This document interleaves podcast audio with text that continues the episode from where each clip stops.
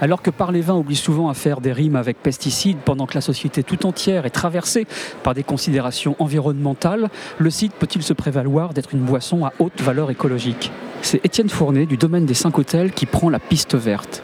Absolument, le cidre est un produit tout à fait vert pour son immense majorité.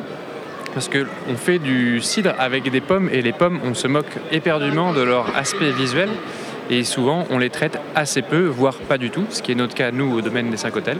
L'arbre est aussi euh, un grand vecteur, un habitat d'auxiliaires de, culture.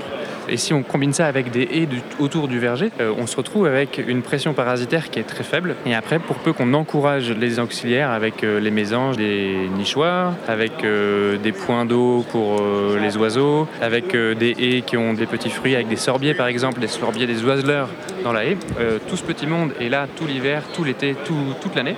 Et donc on se retrouve avec euh, zéro traitement. Euh, et puis euh, là, au domaine des 5 hôtels, on a décidé d'aller un petit peu plus loin dans la démarche, parce qu'on est bio depuis 1967, on fait du cidre sans sulfite.